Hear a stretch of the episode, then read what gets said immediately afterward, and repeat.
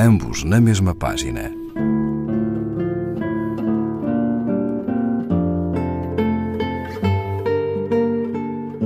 Um programa de Raquel Marinho.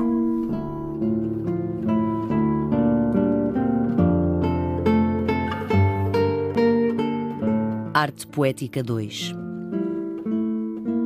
A poesia não me pede propriamente uma especialização, pois a sua arte é uma arte do ser.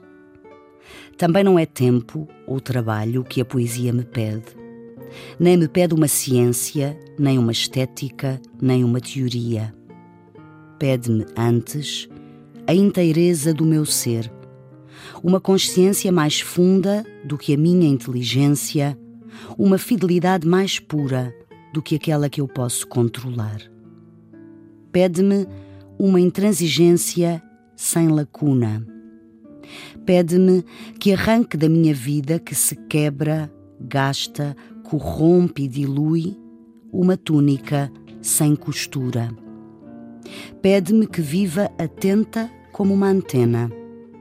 Pede-me que viva sempre, que nunca me esqueça. Pede-me uma obstinação sem tréguas, densa e compacta. Pois a poesia é a minha explicação com o universo, a minha convivência com as coisas, a minha participação no real, o meu encontro com as vozes e as imagens. Por isso, o poema não fala de uma vida ideal, mas sim de uma vida concreta.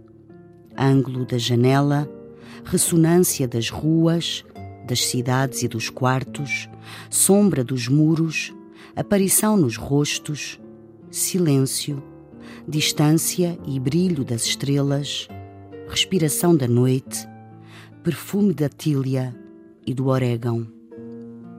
É esta relação com o universo que define o poema como poema, como obra de criação poética. Quando há apenas relação com uma matéria, há apenas artesanato. É o artesanato que pede especialização, ciência, trabalho, tempo e uma estética.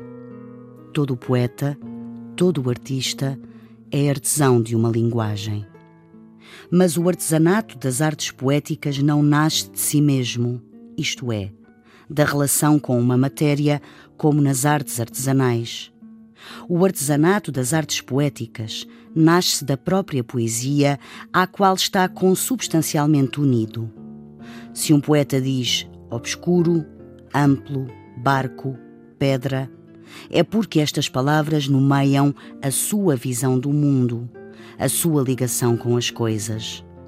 Não foram palavras escolhidas esteticamente pela sua beleza, foram escolhidas pela sua realidade, pela sua necessidade, pelo seu poder poético de estabelecer uma aliança. E é da obstinação sem tréguas que a poesia exige que nasce o obstinado rigor do poema. O verso é denso, tenso como um arco, exatamente dito, porque os dias foram densos, tensos como arcos, exatamente vividos. O equilíbrio das palavras entre si é o equilíbrio dos momentos entre si.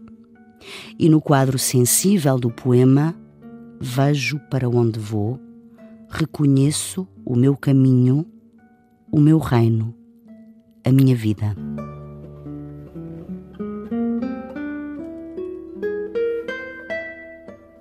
Sofia de Melo Breiner Anderson, obra poética, edição Assírio e Alvim, página 891.